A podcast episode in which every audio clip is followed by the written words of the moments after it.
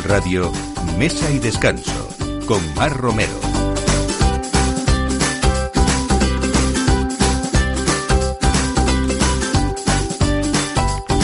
Buenos días, es la hora de poner la mesa, de compartir el vino y hablar de, de, temas dulces y sobre todo pues esa tradición actualizada que vemos en muchos lugares donde se sigue mm, celebrando aperturas Así que hoy yo creo que es un día también para hablar de estrenos. Estamos recién estrenados. La semana pasada hacíamos la nueva temporada o empezábamos esa, esa nueva temporada con ustedes. Así que hoy hablamos también de aperturas porque no sé si se acuerdan eh, de aquellas tabernas de los años 70. No sabemos muchas veces si nos gusta más la palabra tasca, la palabra taberna. Voy a dar la bienvenida hoy que está en el estudio con nosotros a Ana Guerrero. Ana, bienvenida. Buenos días. Yo en, los, en mis calles oscuras y en mi barrio he conocido muchas tabernas desde los años 70 hasta hoy y me gustan las tascas y también las tabernas. Bueno, Ana va a venir a hablarnos de dulce y de un dulce además que casi siempre lo hacemos hablando en pre-Navidad, pero porque no vamos a hablar del panetone, de su historia, de su tradición y de esas leyendas que hay en torno a él, ¿no? Bueno, sobre todo eh, porque tenemos que empezar a, a, a darnos cuenta que la Navidad está aquí y que tenemos que no nos digas eso, que nos queda mucho tiempo. No, no, pero, pero ya sabes que... Pero los maestros pasteleros estáis ahí ya, preparándolos, ¿no? Y son levaduras muy longevas y hay que cuidarlas mucho y tenemos que estar muy bien preparaditos para que cuando llegue la, la temporada pues demos el do de pecho, ¿no? Claro que sí. Bueno, hoy tenemos con nosotros también a Fernando Chivite. Eh, podríamos decir muchas cosas de él, pero desde luego creo que ha sido uno de nuestros mm, grandes enólogos. En un momento, además, Fernando, no sé si estás de acuerdo en que cuando se empezaba a hablar eh, de ti junto con otros enólogos como podían ser pues pues pues no sé pues Álvaro Palacios o, muchos de ellos. Era un despertar de gente joven que quería hacer cosas diferentes sí eh, em, como todo sobre todo en la astronomía que tú conoces bien eh, este país ha, dado un vuelco, ha demostrado sus talentos, sus habilidades y su potencial. Entonces, el papel de los enólogos que toman su profesión en serio, como dicen los americanos, que buscan la excelencia, es apasionante porque es demostrar precisamente ese potencial que muchas veces está tapado en el terroir, en el sitio, en unas uvas que no se les ha dado la importancia que tienen y demostrarlo en una botella, que ese es, ese es lo más apasionante de mi profesión y gracias por ponerle, ponerme a nivel de semejantes monstruos de la enología. Es así y además eh, hoy hablamos eh, y vamos a hablar de esa ya no nueva aventura porque comenzó hace cinco años, pero con tu Arbayún Rosado, eh, Garnacha, bueno, pues mm, vamos a contarlos hoy, a contarlo hoy. Se ha demostrado que podamos tomar, que podemos tomar rosados de tres y cuatro años hacia atrás y estar realmente espléndidos, ¿no? Has conseguido esa vejez en un vino en el que siempre se ha pensado que es del año y punto. exacto, que era imposible. Yo mismo me he pegado toda mi vida vendiendo un rosado de garnacha de Navarra, joven, fresco y afrutado, y ahora yo creo que por suerte tengo que ir contando a mis clientes que lo, donde dije digo, digo, Diego. Que, de edad, que estás en plena madurez. Claro, que, que, ha aprendido un poco la profesión, ¿no? Bueno, pues si os parece, con esa idea de las cosas bien hechas, vamos a hablar hoy con alguien que tiene las ideas muy claras, que las cosas también muy hechas, muy conocido por ti, Ana Guerrero también, y hablamos de Juanjo López, que ya casi para todos es Juanjo Tasquita, pues ahora va a ser Juanjo La Retasca, porque vamos a hablar de eso precisamente, de esas tabernas de siempre eh, de, esas tabernas de los años 80 o 70 más bien, donde se cantaba. ¿Y qué se cantaba? Se cantaba pues esas tapas y esas raciones que había, ¿no? Pues vamos a ver cómo nos lo cuenta Juanjo, porque justo el día 2 de septiembre fue la fecha de apertura de ese concepto que no soy, solo inspira esas tabernas de siempre, sino que es ya una taberna de siempre, la retasca.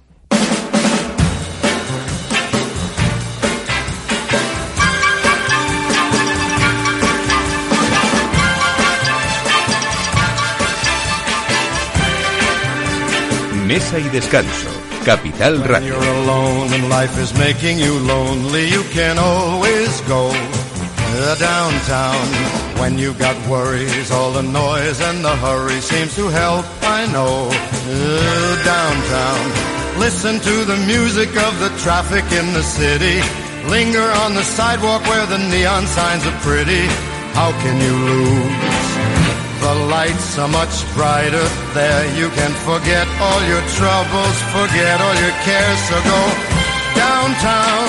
Things will be great when Bueno, pues eh, aquí hablamos de ambiente, de música, de atención y todo como de esas tascas de toda la vida. Juanjo López, buenos días. ¿Qué tal? Buenos días, ¿cómo estáis? Pues bien, pero tú sin parar, ¿no? Hablábamos hace muy poco tiempo también en este entorno gastronómico en el que se ha convertido Bulbiza, entre las calles Máiquez y Fernán González, y ahí estuvo tu primera propuesta, después, por supuesto, de, de, la tasquita de, de enfrente, la cocina de frente era esa primera etapa en este año, y ahora la, la retasca. Cuéntanos eh, qué, qué tiene de parecido a lo anterior y qué tiene de diferente también. Bueno, pues no tiene absolutamente nada que ver. Eh, tú, como, como muy bien has dicho, estamos ahí creando una zona de, de- de destino donde no solamente la cocina de enfrente, la retasca, Iñaki de Tolosa, Bistronómica, Ricardo con sus helados, el Marginal con sus vinos, y además estamos creando una zona que tiene muchas diferencias con otras que se están abriendo en Madrid, con otras calles como puedan ser, por ejemplo, Jorge Juan, como pueda ser Ponzano, porque nosotros además nos complementamos todos, es decir, cada uno abarca una especialidad. Y dentro de esto, yo lo que me estoy un poco eh, especializando es en el concepto castizo de Madrid.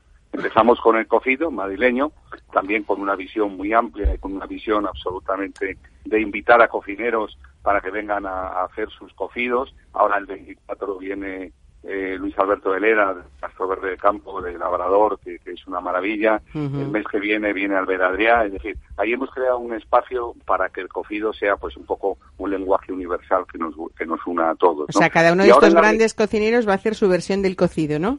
Efectivamente, porque yo creo que no hay un cocido único, sino que cada uno tiene un cocido, no solamente eh, en función de la región, sino muchas veces en función de la economía. Una economía pues más saneada te permite hacer un, un cocido con más ingredientes que cuando escasean los medios, pero al final todo es un cocido y todo vale. ¿no? Juanjo, ¿y cuentas los garbanzos?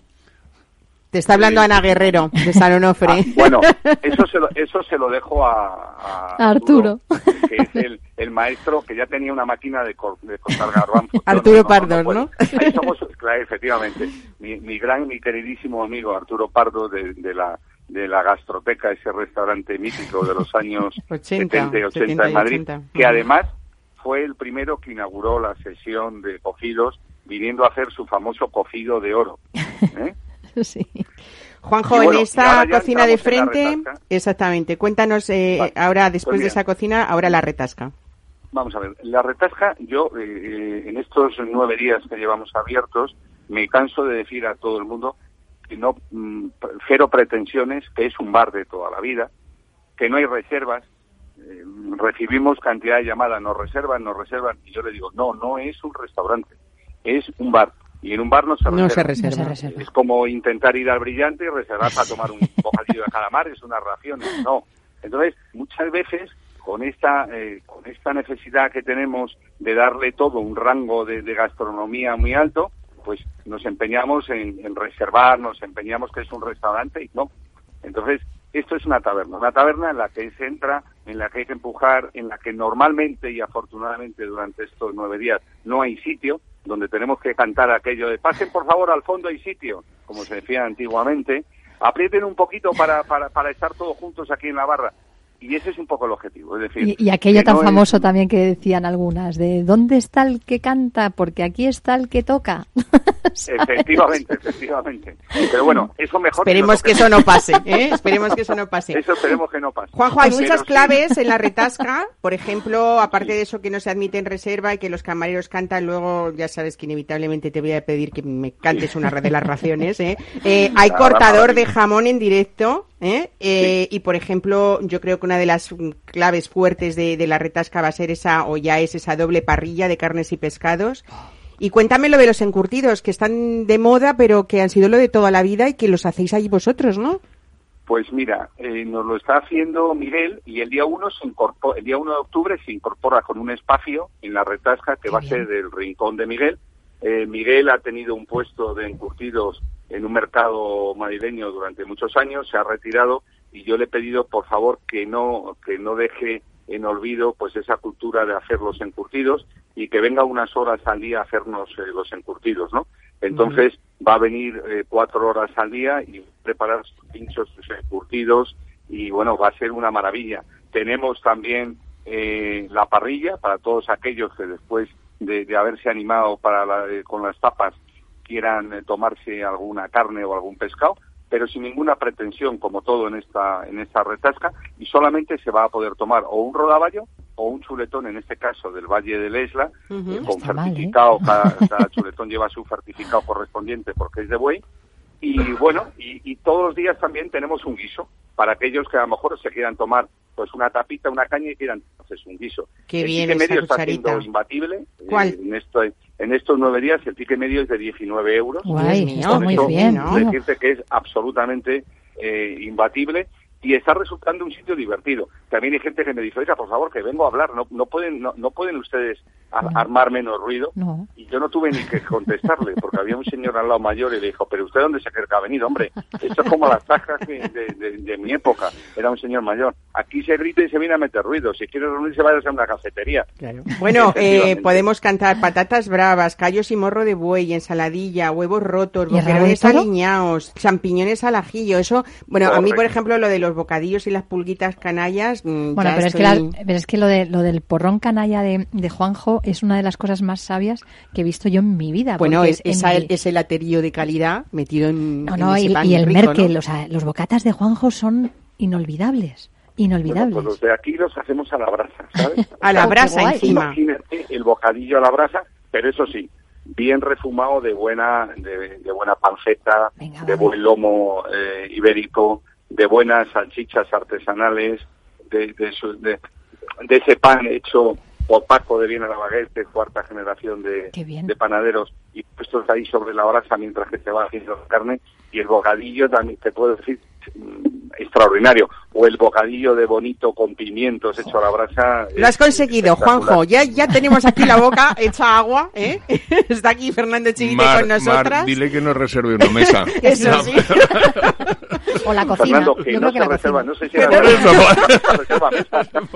Pero podemos entrar hasta la cocina entonces. Sí, seguro que sí. Podéis entrar hasta la cocina, ya sabéis, según se entran, hola buenas señores, pasen al fondo que hay sitio marchando una caña, una de patatas, una de oreja y una de calamares. Me encanta, habéis visto cómo lo ha cantado, ¿no? pues imaginaoslo cuando ya estamos metidos en faena allí con el ambiente, ¿no? Bueno, pues eso. que lo más complicado, y esto, eh, esto es una cosa que me gustaría decirla y que la gente lo entendiera, cuando están entrando los chavales a trabajar, primero que estoy estoy súper orgulloso del equipo, al final hay que enseñarles toda la escenografía. Sí, claro. Porque los chavales, ya con tanta palabra eh, puesta de gastro, tal, eh, pap, no sé qué, es decir, se nos ha olvidado eh, el, el, que era la tasca, que era, que era el bar de toda la vida, bares mm. que lugares, como se decía. Entonces, hay que enseñarles todo esto porque no lo, no, ellos no lo han vivido. Claro. Entonces es curioso, es curioso que todo esto se esté, se esté, que esté desapareciendo. Y esto es un poco eh, lo que yo quería decir. La retasca, en el fondo, pues es un homenaje a todos esos taberneros que desaparecieron, que han ido desapareciendo, que todavía quedan algunas, pero van quedando pocas. Y yo creo que es un poco lo que tenemos que cuidar. Mucho lo nuestro y olvidarnos a veces eh, de, mezclar productos con, con, algunos extranjerismos que lo que nos lleva es a la confusión. Eso es, fuera complejos. Es, oreja, es morcilla, chorizo, es grasa, es ruido. Y el resto son otras cosas que están muy bien, pero no son ni bares ni tascas. Pues nada, ya sabemos ahí esas ilustraciones también, esas imágenes de Madrid del pasado siglo, o sea que esta es la tasca tasca que nos gustaba. Y sobre todo comunicados muy bonitos que hay en ese espejo de la retasca, Juanjo, que lo que hace es que haya, bueno, pues esas sinergias de lo que nos has hablado al principio, de lo que es Bulbiza, que es ese destino gastronómico. Eh, la retasca está en Ibiza 38, pero entre esas calles, Máiquez y Fernán González, estáis todos ahí, pues, eh, bueno, hablando de distintos tipos de, de cocina y y sobre todo, mm, pues yo creo que... Pero fíjate que nos complementamos. Puedes empezar tomándote un vino en el marginal, puedes tomarte una tapa en la retasca, puedes ir a tomar una carne a Iñaki, puedes ir a tomar un pescado a bistronómica o si te da ese, ese sentir madrileño, te tomas un cocido madrileño. Y por último sales y te vas dando un paseo tomándote esos helados que hace Ricardo, que el cucurucho lo hace en directo, que es un espectáculo y que yo creo que son eh, ahora mismo de los mejores helados que se están haciendo en Madrid. Por lo tanto, estamos todos muy contentos y luchando en un gran proyecto que es este de Uribif. Pues nada, felicidades por eso. Y hay una cosa que me falta decir, que en la retasca no se cierra, que estamos ahí, estáis desde lunes a domingo, ¿no? Desde las 12 de la mañana. Estamos cerrando domingos noche. Ah, domingos noche. Para reflexionar un poco sobre la avalancha de la semana. Pero a partir del mes que viene abriremos todos los días. Todos los días de 12 a 12, ¿eh? En ese ambiente tabernario. Muchísimas. Dime. Y, terminamos a las 12 con una sorpresa, ¿eh? muy, muy, muy nuestra. Terminamos con una canción donde todo el personal al final la cantamos y es un momento súper divertido. Pues yo quiero estar ahí a las 12. Ana Guerrero y Fernando Chivite, nos vamos, ¿no? La hora, la hora mágica. La hora mágica del cante. Juanjo López, muchas gracias y felicidades una vez más por todo ese cuidado que pones en las cosas y ese cariño. Un abrazo. Hasta luego. Un, abrazo para todos. Gracias. Adiós.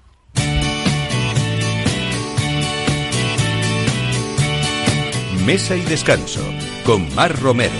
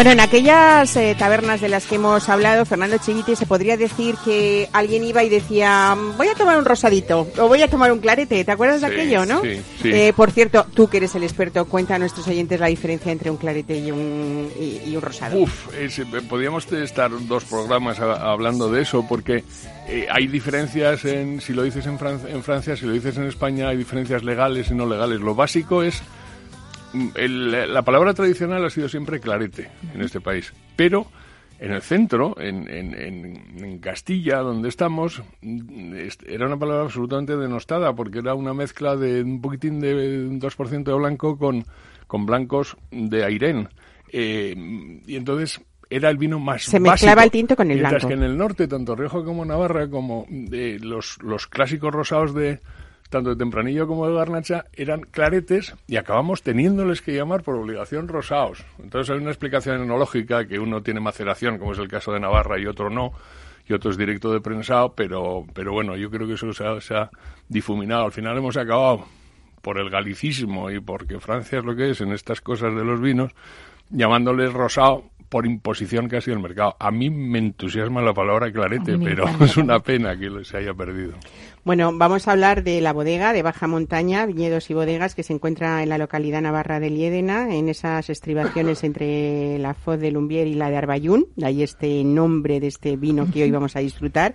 Y es una zona con una altitud mm, más o menos importante, ¿no? Y sobre todo cuéntanos cómo es, porque ahí este es el terreno tan especial que tú elegiste para elaborar este vino rosado, ¿no? Para volver a mi profesión al final, teniendo como dice mm, uno de mis socios, dice, bueno, teniendo no me dejó irme de Navarra. Dice, si tú vuelves a hacer vinos tienes que volver aquí. Y ya yo fui donde pensaba que tenía el mayor potencial.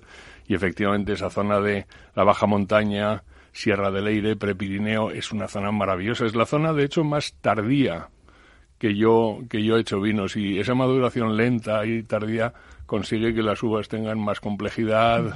eh, estamos menos influenciados por el cambio climático, a la vez no necesita riego, son viñas tradicionales absolutamente sostenibles, como se ha hecho toda la vida, y es una maravilla de sitio con un potencial que aquí está, que de lo que os contaba antes, por primera vez he conseguido, a mi edad, que un rosado de garnacha envejezca bien en botella, y eso la verdad es que me llena de alegría. Y bueno, impresionante ese paisaje de esas gargantas lugar. navarras. Qué lugar. Precioso. Hay que Qué lugar. Maravilloso.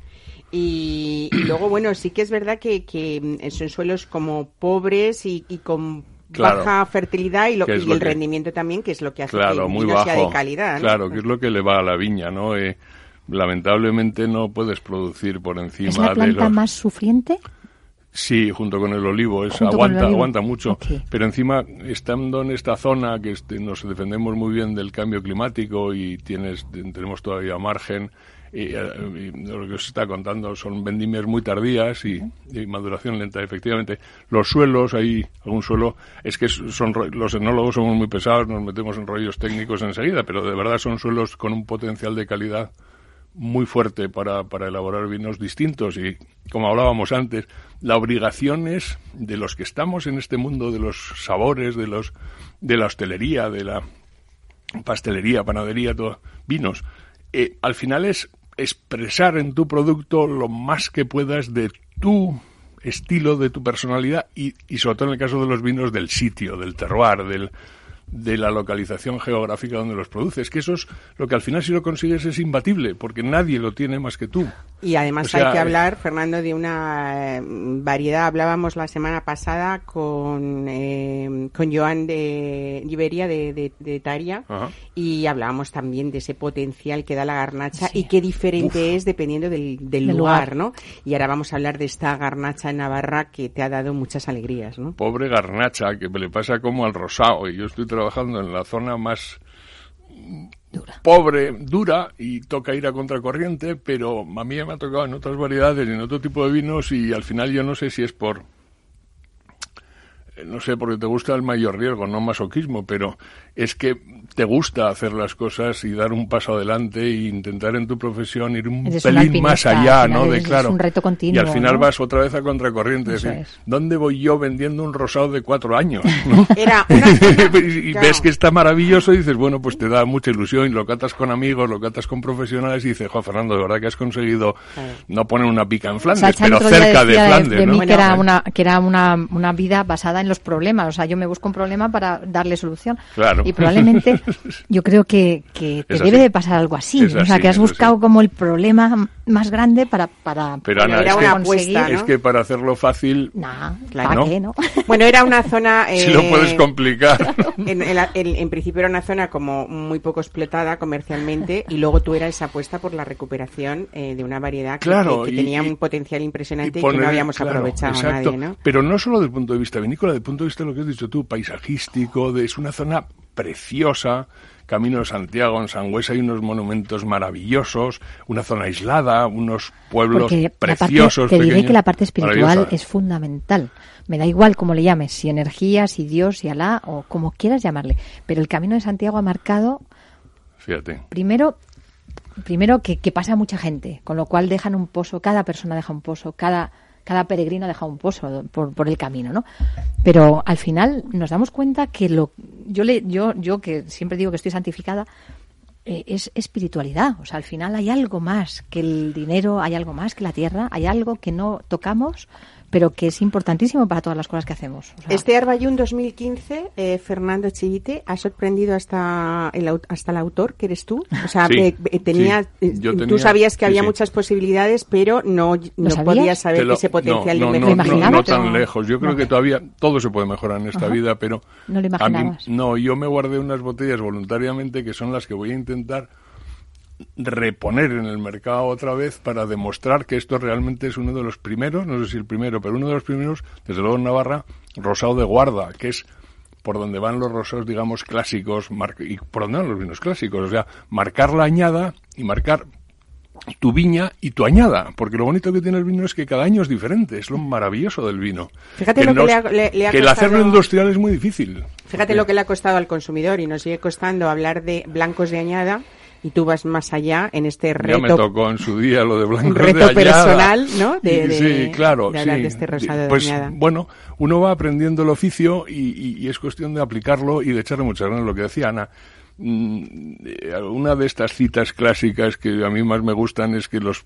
los proyectos buenos los puedes hacer con medios y con y con eh, y con ganas, con dedicación. Y los proyectos grandes solo se hacen cuando pones el alma en ellos.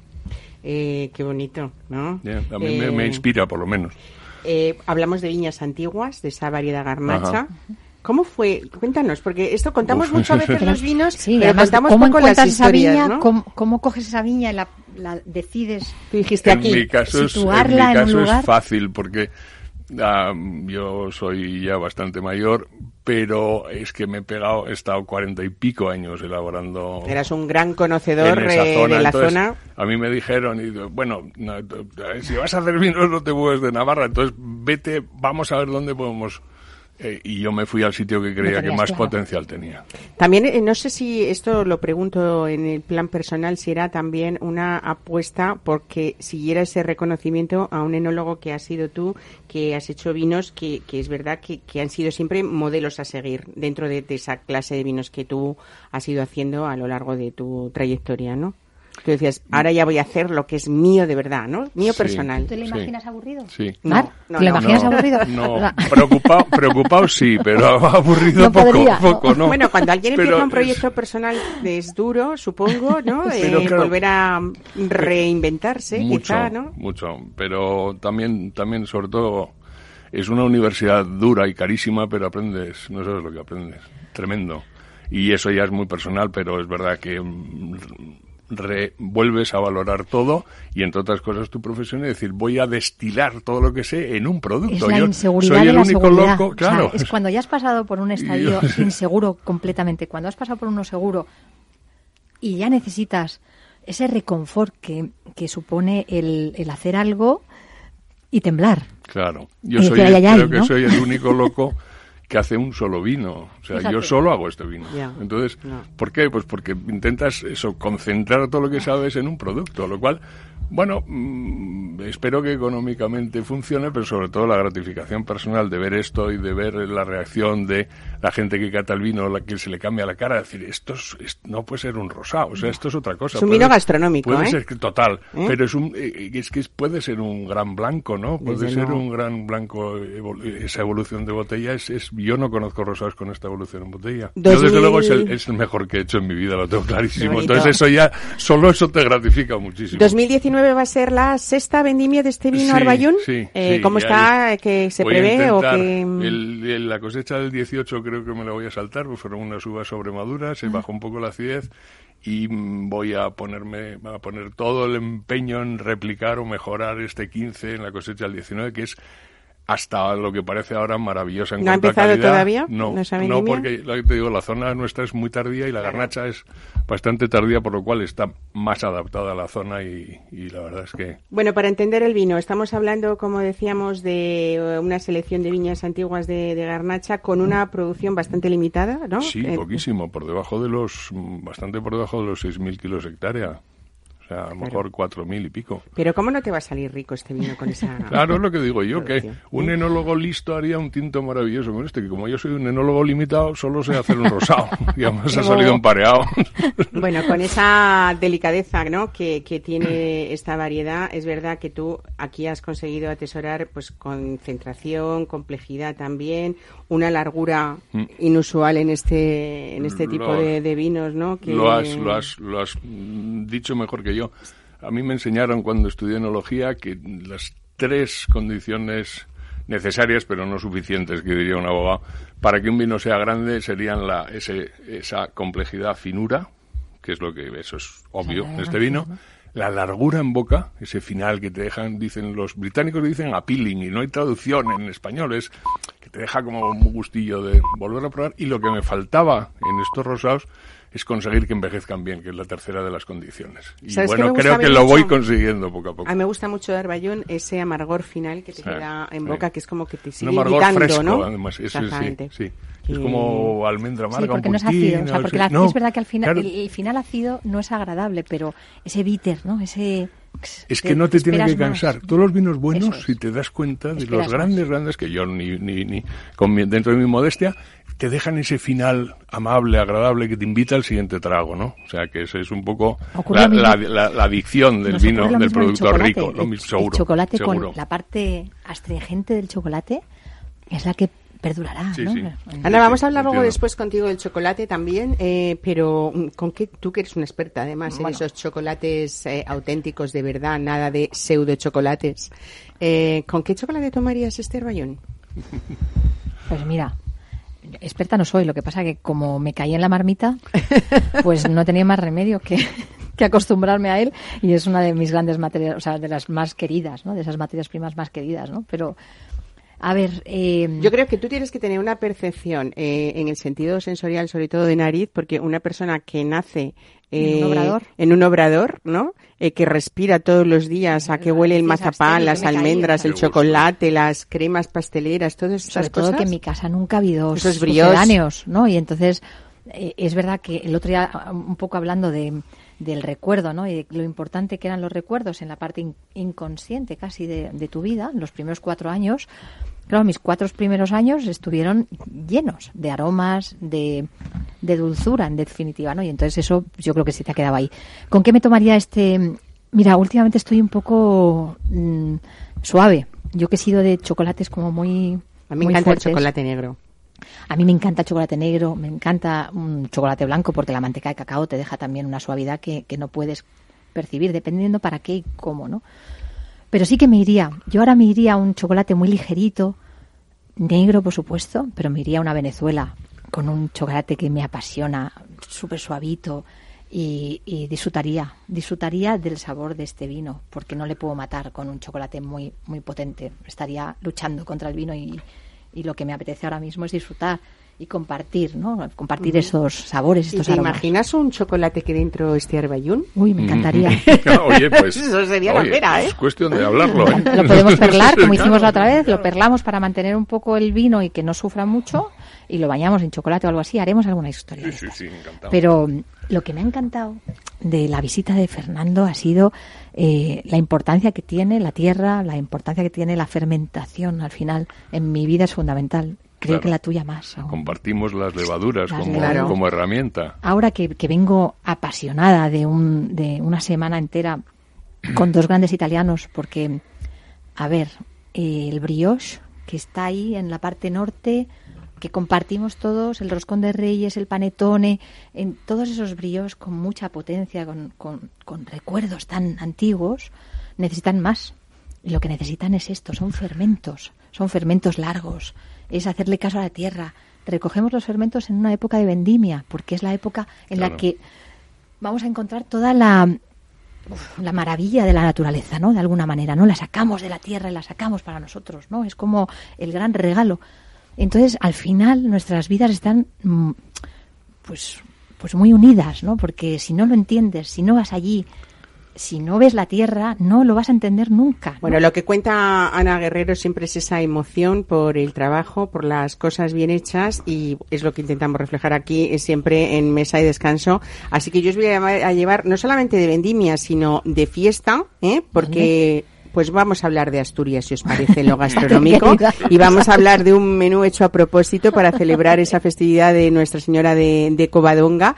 Y nos vamos a uno de los lugares eh, dentro de la capital más, más, más asturianos, más auténticos y desde luego si hablamos de emoción, eh, de vivir las cosas, de buscar el buen producto y de que nunca uno se cansa de hacer felices a los demás, pues ese este restaurante que es el restaurante Ferreiro Claro, de Ernesto. Feito, eh, que sé que a ti te gusta mucho, a tu padre también porque Bueno, es un padre- fiel, Daniel fiel Guerrero. de martes y ¿eh? jueves, o sea. Y Fernando, yo te invito a que con este Arballón vayamos a disfrutar de la mano de Ernesto Feito de ese menú especial que ha creado para todo el mes de septiembre.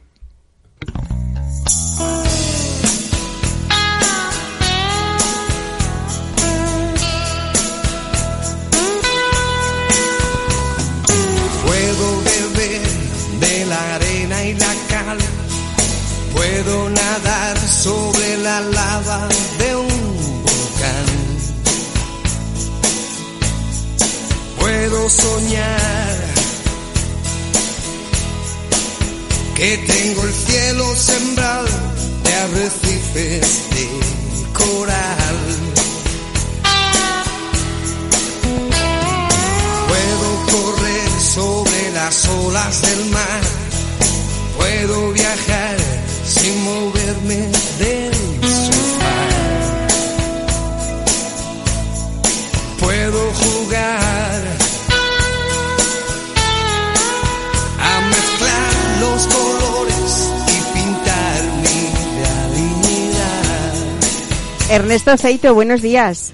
Muy buenos días, Mar y compañía. Qué gusto me da hablar siempre de Ferreiro en Madrid. ¿eh? A Ana, que la tengo aquí, como sé de, sabe perfectamente de qué hablamos. Yo fíjate que tengo la chuleta aquí del menú de Nuestra Señora de Covadonga, que has hecho a propósito de esta festividad para todo madrileño y todo el que visite Madrid durante todo el mes de septiembre.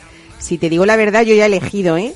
Pero quiero que me lo cuentes tú. Luego te voy a contar yo qué he elegido. Yo ya me he tomado, o ya quiero tomarme el chupito de gazpacho de manzana asturiana. Por Oye. supuesto, ese bollo preñado que no puede ser.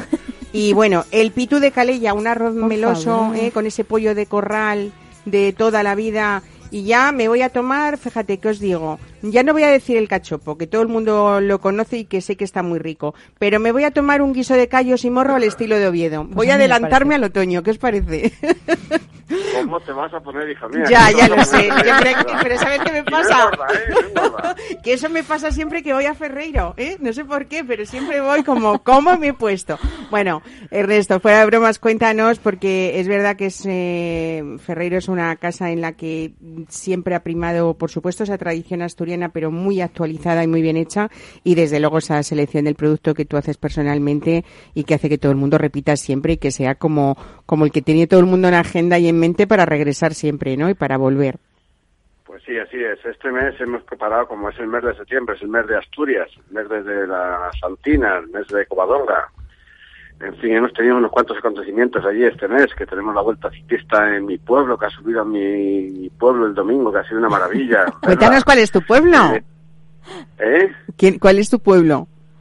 Cangas de Narcea. Cangas de. Narcea, ¿eh? Oye, que por cierto hay muchos Santo- vinos en Cangas ya, ¿eh? En Cangas de hasta- Narcea. Sí, sí, tenemos unos grandes vinos. Pues hemos hecho un menú muy, muy, muy típico, un poco asturiano, de todo un poco, pero un menú muy asequible para todos los bolsillos y demás. Empezamos con un chupito de gazpacho, como todos me han dicho, y un bollito preñado. Pues Que un bollo preñado, tío, es de- como de- un regalo, ¿eh? Eso es un regalo. Es el imprescindible, Oh. si hablamos Luego de tenemos un, primer plato para elegir, que es el pastel de cabracho, Vale. el cabracho auténtico de- del, del Cantábrico, o una buena ensalada de tomate, aguacate, que refresco en divias y nueces, o unos espárragos verdes a la parrilla con unos ladrones de jamón ibérico, o un arroz con pito de calella, como tú decías, Ese, con un ese. pollo de corral. Qué rico. ¿no? Está exquisito ¿eh? y verduritas, de verdad, un arroz mm, fantástico. Eso es el primer plato. Y el segundo plato para elegir tenemos el lomo de merluza de pincho de Cantábrico a la, asado a la parrilla, el estilo budillero con unos ajitos por encima, o el pel limón hecho al horno con una salsita fina de puerros, o el cachopo de ternera, que todo el mundo ya conoce, que se está haciendo famoso en Madrid, que nosotros fuimos los primeros que lo hicimos en Madrid hace 30 años. Di que sí, eso hay hacer que cachopo. decirlo, ¿eh? En esa Y, tradición y luego, de por favor, que es que ahora hace cachopo cualquiera y hacen cosas muy raras, ¿sabes? No, hay no, que hay que sacar la fórmula del cachopo, de verdad, porque si Hay que registrar, eh, Ernesto Feito, la, la, la receta del cachopo asturiano Ferreiro. de verdad. ¿Qué te Sí, parece? ¿Eh? Sí, totalmente, totalmente. O un buen guiso de callos y morro, como tú decías, pero al estilo Oviedo. ¿Sabes? Ah, vamos a hacer la ver, no, diferencia. pero dime, el estilo de Oviedo, a ver, eh, preséntanos, estilo de Oviedo. Eh, son muy muy parecidos al, al estilo madrileño, pero son sin chorizo y sin morcilla, picaditos mucho más finitos, Vale. con trocitos de jamón por el medio y con mucho morro y con mucha pata. Como O tenemos mucha pata y aquí. mucho morro. Sobre todo con mucho morro. Sobre todo con mucho morros como está rico. ¿Y un pelín morro. picantitos o no? ¿Eh? ¿Cómo dices? ¿Un pelín picantitos o no? Sí, sí, un pelín picantito, sí. Mm, sí, porque claro, unos callos picante, no es aquí que- sin no es que picarte. abuse, pero un- una pizquita. Claro. Y luego de postre, pues evidentemente no puede faltar nuestro arroz con leche, Ujú. ¿Y un frisuelo? nuestro sorbete de manzana, ¿Y un frisuelo no me o haces? un, un- o unos frisuelos, unos frisuelos con, con una salsita de Si tú chocolate los caliente. pides, Ana, te van a poner frisuelos. Es que no hay ¿eh? cosa más deliciosa que un frisuelo asturiano o una filloa Y gallega. quien quiera algo más refrescante, Efectivamente. eh, Ernesto, algo Pues bueno. el, el- sorbete de manzana de Venga, Villa vale. Viciosa batido con una sidra natural. Bueno, y sea, todo esto cuando has dicho que es manzana que es asequible a los bolsillos, ¿cuánto es, Y por asequible favor? de los bolsillos porque es a 25 euros por persona. Ah, fenomenal. ¿puedo creer Venga, vámonos esto, ya. eh? Vámonos ya. de verdad que O sea, lo de Madrid, un- lo de Madrid un menú es hecho una para todos los ¿eh? bolsillos. Desde luego que sí. Y luego hay algo muy importante que decir, porque esta es la realidad, que yo doy fe, y es que en el restaurante Ferreiro, cada menú eh, que Ernesto Feito decide hacer en ciertas temporadas, eh, no se sale ni un ápice de esa calidad que va en No. su carta de y el todos trato los días, humano, ¿no? y cuando Nunca llegas jamás. y la acogida de, de Ernesto, Ni la, cal- cuando te sienta y ni la lo calidad ni cómodo la que estás, cantidad. Ni la calidad ni la cantidad, exactamente, la porque cantidad. ahí estamos los asturianos y los gallegos, estáis ahí que regañáis por porque uno se vaya a casa que dice, ya no puedo más, ¿no? Mira, ya no puedo más, me ha salido de coman Camilo bien, que Sesto. coman bien, es lo que hace falta. Ay, pobre. Pues sí, la verdad es que es que genial. Y luego, sobre todo, decir, bueno, que en esa tradición que tú decías que habíais sido, desde luego, eh, los que habéis traído ese cachopo asturiano a Madrid, es que hay que decir que la familia Feito lleva en Madrid, ¿cuántos años ya, Ernesto? Pues mira, muchos. ya somos mayores ya. Empezamos a ser mayores. Bueno, es que erais Llevamos muy exactamente jovencitos cuando llegasteis. ¿Eh? Los dos hermanos, ¿no? 40, vamos para 41 años en el Paseo de la Florida. Y ya con 27 años que vamos en Comandante Zorita. Claro, el Paseo de la Florida fue el primero eh, que, que pusisteis la, la. Pero, familia. ¿sabes qué pasa? 70 Tenemos que acabar este programa 78. porque Fernando nos está emborrachando, literalmente. O sea, no para de ¿Puedes ponernos decir vino. eso? ¿No, puedes podemos decir eso? No. ¿Porque este vino no emborracha? Porque no emborracha. No, y estas horas no son horas de no emborracharse. ese vino no emborracha. Venga, Claro que no. Muchas gracias. Bueno, Fernando. Fernando Chivite, eh, Er-.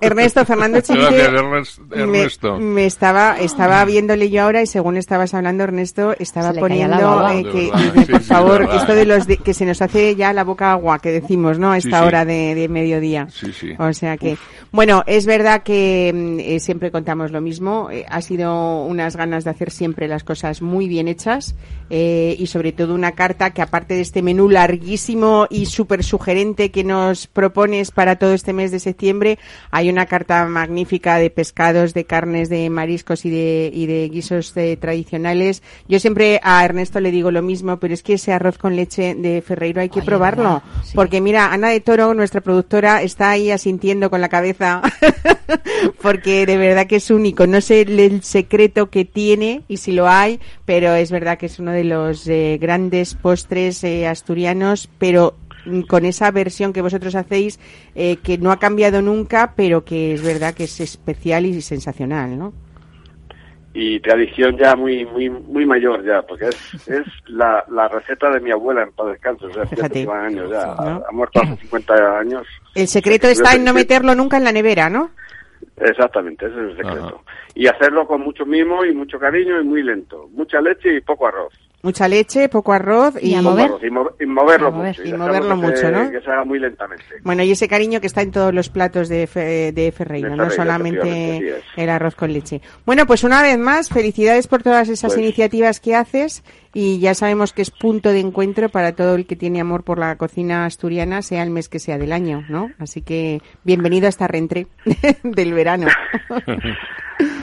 Muy bien, pues muchísimas gracias, Mari. Oye, yo creo que nos vamos a ir mañana contigo, ¿eh? Un abrazo. ¿Sí? Pues venga, mañana estamos allí, Ernesto. Venga, claro, ahí os espero. Un abrazo muy fuerte. Un abrazo, hasta luego, Chao. adiós. Hasta luego.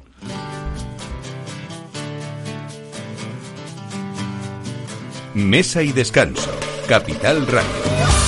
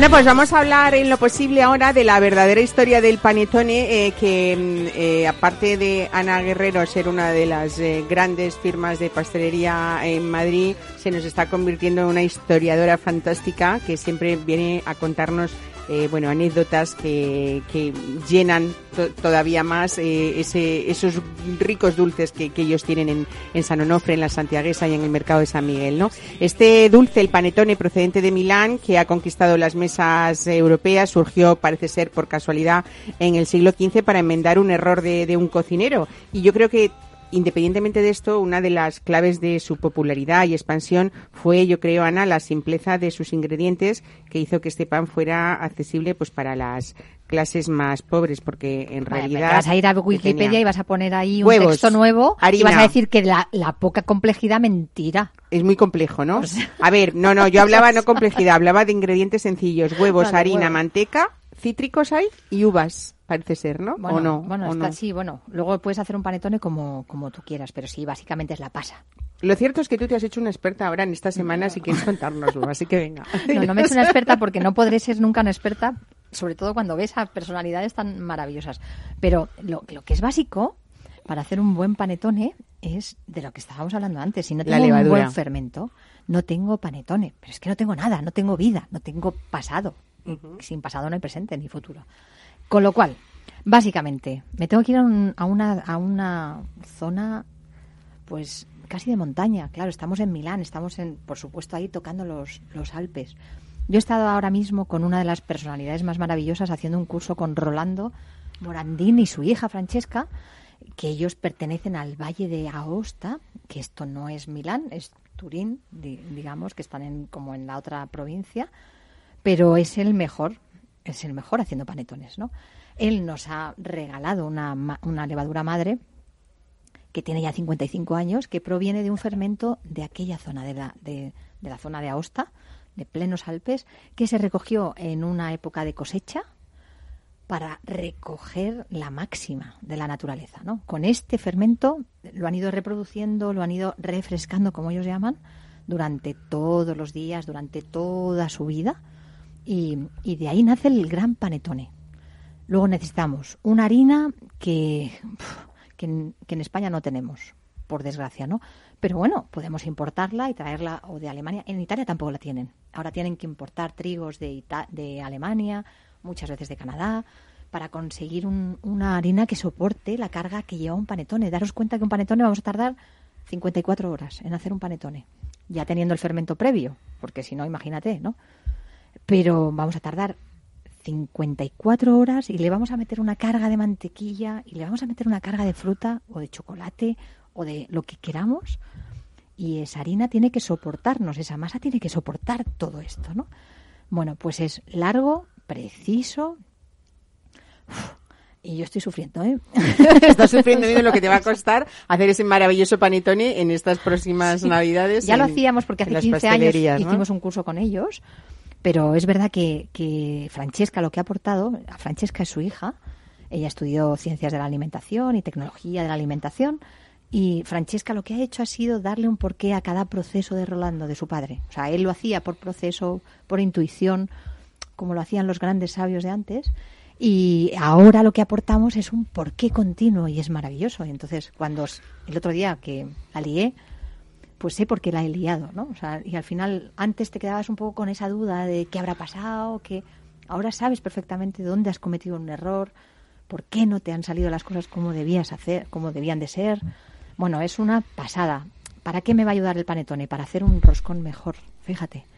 Porque al final estamos viviendo de lo mismo. Estamos viviendo también el roscón necesita tener una fortaleza porque también re- recoge mucha mantequilla, ¿no? Es Y- verdad que, que el panetone ha sido un eh, producto eh, típicamente italiano, milanés, como estamos diciendo, eh, y que es verdad que cada vez más se ha ido integrando en nuestras costumbres y lo hemos añadido a nuestros dulces tradicionales en estas fiestas tan importantes para los españoles. Pero también es verdad eh, que nuestro roscón, eh, quizá mm, eh, San Onofre y la Santiaguesa ha sido uno de los abanderados que vosotros tenéis porque es como vuestra culminación cuando acaba todo el año. Es el fin de fiesta o es el fin de principio del año, ¿no? O sea- Y decir, vamos a hacerlo muy bien y es verdad eh, que en esas listas de top que aparecen siempre en la prensa quizá sea el los que hacéis, seáis los que hacéis uno de los Sí. mejores eh, eh, roscones de, de reyes de España, ¿no? Y, y lo que te decía es esta, esta posibilidad que tenemos hoy en día de encontrar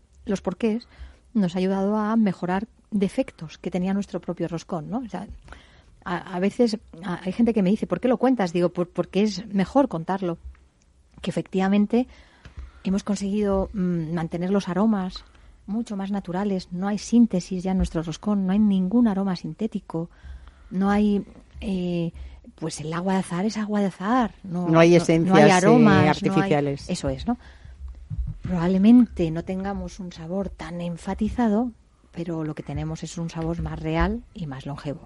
Al final, Y menos dañino y menos dañino. para Entonces, nuestra salud. pues esos pequeños errores, porque eran mínimos los errores que se cometían antaño, te estoy hablando de hace ya años, ¿no? Pero, pero los corregimos y ahora, con toda esta nueva información que he recogido de, del panetone, de, de cómo, de cómo crear una buena masa, pues yo estoy feliz. Estoy sufriendo mucho, ¿eh? Pero estoy muy feliz. se pueden hacer panetones de todo, ¿no? Porque imagino que Sí. hay panetones eh, pues que tengan cacao, chocolate, que tengan frutas, que tengan Sí. esas pasas tradicionales que tú decías, ¿no? O sea, podemos hacer una especie de... El, el, el panetone milanés tradicional lleva el cedro, lo- el- la naranja y la pasa. Ese sería el panetone más tradicional, el milanés, el que se pone en un molde alto y se levanta el solo y tiene como unas pequeñas alitas porque se le han hecho la croche, ¿no? La, la cruz.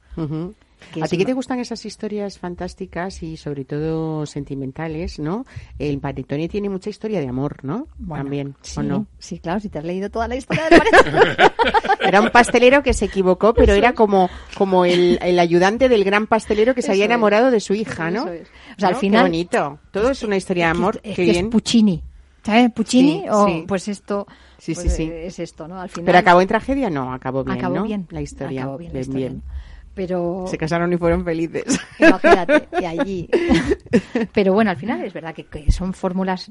luego cuando hablaremos del turrón, el, el de cre- la crema catalana, ¿no? El, el turrón más catalán es un eh, otro error. O sea, al final de los errores, con- pues conseguimos muchas cosas y son muy afortunados estos errores, ¿no? Bueno, yo estoy fascinada. Eh, este año espero que toméis un panetone mejor aún que el del año pasado. Y espero que toméis un roscón mejor que el del ¿Ya año hay que listas? Porque claro, yo no quiero pensar, eh, pienso muchos años en las colas que se hacen en los establecimientos de Tú porque San no lo sufres, porque tienes el privilegio. Yo estoy una, yo soy de- enchufada. Pero, pero veo esas colas grandes, ¿no? En las tiendas. Supongo, ¿hacéis listas de encargos o no? Sí, o sea, ¿no? solamente recogemos encargos durante tres días. Ajá. Pero esos tres días recogemos encargos y si eres el afortunado que ha venido o ha llamado y está dentro de esos tres días, pues cuando llegas tienes tu roscón sin esperar. A ver, ahora con un Saturno y con, con otras experiencias en redes sociales tenemos más, fa- más facilidad para que no estéis esperando allí, que es muy duro, que son días muy duros, es el Día de Reyes, hay que estar con la familia, ¿no? Pero, pero mm, bueno, yo espero que nuestro roscón siga siendo el roscón deseado de Madrid y que... ¿El mismísimo roscón se hace en Japón? Eh, ¿O no Sí. se sigue haciendo? Sí, lo que pasa que no tiene eh, el condicionante nuestro, ¿no? No tiene esa larga tradición. Es como nosotros tomarnos un castela, nos lo tomamos cuando queremos, ¿no? Cuando podemos, básicamente. Y en Japón con el roscón pasa un poco lo mismo. Eh, Masami ya sabéis que es mi hermano nipón y que... Que ahí hay un San Onofre, que no lo hemos dicho para los oyentes que no nos hayan escuchado en y él hace ocasiones nu- las anteriores. recetas de San Onofre mejor que nosotros aún, porque es un espléndido, ¿no? Es un, un Illuminati de estos, ¿no? Y, y hace el roscón, por supuesto. Pero, pues bueno, Nagasaki es una, una región chiquitita, también no, no tiene, no es esta Madrid, que, que es que yo flipo con lo grande que, que es esta ciudad, ¿no? O sea, pero sí, en Japón podéis, podéis encontrar un roscón de reyes con la fórmula de San Onofre. ¿Y, y os hacéis esa transmisión, eh, por ejemplo, ahora, todo este aprendizaje que tú has tenido sobre el panetone, ¿hacéis esa transmisión de conocimientos para que en Nagasaki hagan también este panetone O sea, español? con Masami hablo, no sé, una vez a la semana. y, y intento interesarme por su vida y por su, por su hacer continuo, porque es que si no, al final no tendríamos nada y Masami es muy importante para nuestra vida. Bueno, pues ahora que nos esperan esta temporada, como Bueno, siempre, buenísimos con chocolates, Pilar. ¿no? Bueno, ahora hay un salón del chocolate que vais a poder degustar chocolates maravillosos. Es importante que se sigan haciendo estas cosas porque es la única manera que tenemos para, para aprender un poquito más y para acercarnos a, a las buenas materias primas. Y empezaremos con el pilar y con, con esas frutas de Aragón que llevan ya un porcentaje de chocolate importante, ¿no? Desde ahí, pues bienvenido el otoño con los santos, con los panellets, con los huesos de santo. Claro, nos suena, nos suena un poco cuando hablamos de estas cosas al consumidor de la calle, que somos todos, eh, un poco como que queremos frenar el tiempo, que no avancemos tanto, pero es verdad que los profesionales eh, de cada cosa de la que hablamos aquí, eh, tenéis que, aquí que avanzaros, adelantaros y saber que tiene que estar todo preparado en ese momento, ¿no? Claro, hay que recogerla. Estamos recogiendo la almendra, ya, bueno, ya está casi toda recogida. Pero hay que recoger la almendra, hay que prepararse para la turronada. Claro. Hay cosas Como esa vendimia, ¿no? Fernando Chivite, ¿cómo se prevé esta vendimia de 2019? ¿Va a haber un Arbayún 2019 especial? Yo voy a poner todo mi empeño, pero además parece que la, la naturaleza, que es eh, la que manda al final, creo que este año va a ser benévola. Entonces hay en general una cosecha corta y las uvas están llegando muy sanas y muy completas a maduración, que es lo que hablábamos antes, lo apasionante del vino es que cada año el, que- el que no comprenda que cada año se enfrenta a un, a un producto diferente no, no ha entendido la enología, ¿no? Entonces es la gran diferencia sobre otros montones de productos, que es cada año te enfrentas a, un, a una materia prima nueva. Yo de este programa saco dos eh, temas pendientes. Uno es visitar ese paisaje maravilloso de Navarra con sí, esas queráis, gargantas que junto con Fernando seguro que es mucho más bonito. Y Ana, yo tengo pendiente mm, eh, tener la capacidad material de llegar a donde tú llegas a todos los sitios. No sé cómo lo haces, eres, no eres la mujer soy orquesta, eres hiperactiva, no mucho duermo. más. bueno, a ustedes les deseo, pues como siempre, un buen fin de semana. Gracias a este equipo, Feliz Franco en la realización, Ana de Toro en la Gracias, producción. chicos. Bienvenida Ana, qué alegría tenerte aquí de nuevo y a ustedes también. Y este pequeñito homenaje a uno de los grandes artistas de nuestro país. Por amor, estamos aquí todos los fines de semana en Mesa de Descanso. Buen fin de semana. Más vida que su vida, melancolía. Vivir así es morir de amor. Soy mendigo de sus besos, soy su amigo. Quiero ser algo más que eso, siempre se apodera de mi ser, mi serenidad se vuelve locura y me llena de amargura. Siempre me voy a enamorar de quien de mí no se enamora. Es por eso que mi alma llora y ya no puedo más, ya no puedo más.